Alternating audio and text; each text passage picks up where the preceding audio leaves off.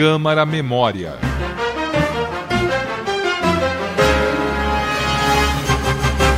Em 1828, a Carta de Lei do Império trouxe maiores mudanças para as câmaras municipais.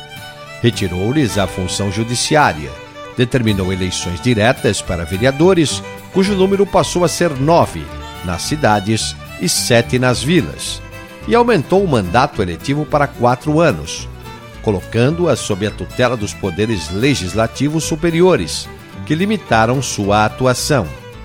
As tentativas de reduzir o poder das administrações locais não pararam por aí.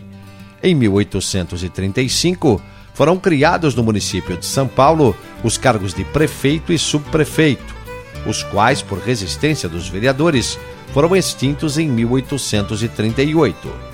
Com a proclamação da República em 15 de novembro de 1889, novas mudanças ocorreram e as câmaras municipais foram fechadas por decreto do governo provisório.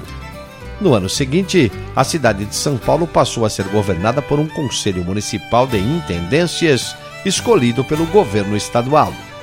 Em 1891, foi promulgada a primeira Constituição Republicana, que adotou o regime republicano presidencialista federativo e democrático liberal.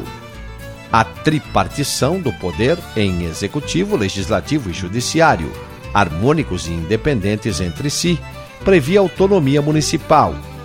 Nesse mesmo ano, a Câmara Municipal de São Paulo teve aumentado para 16 o número de vereadores.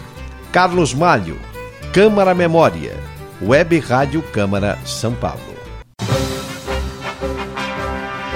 As informações que você acabou de ouvir são extraídas do Centro de Memória da Câmara Municipal de São Paulo.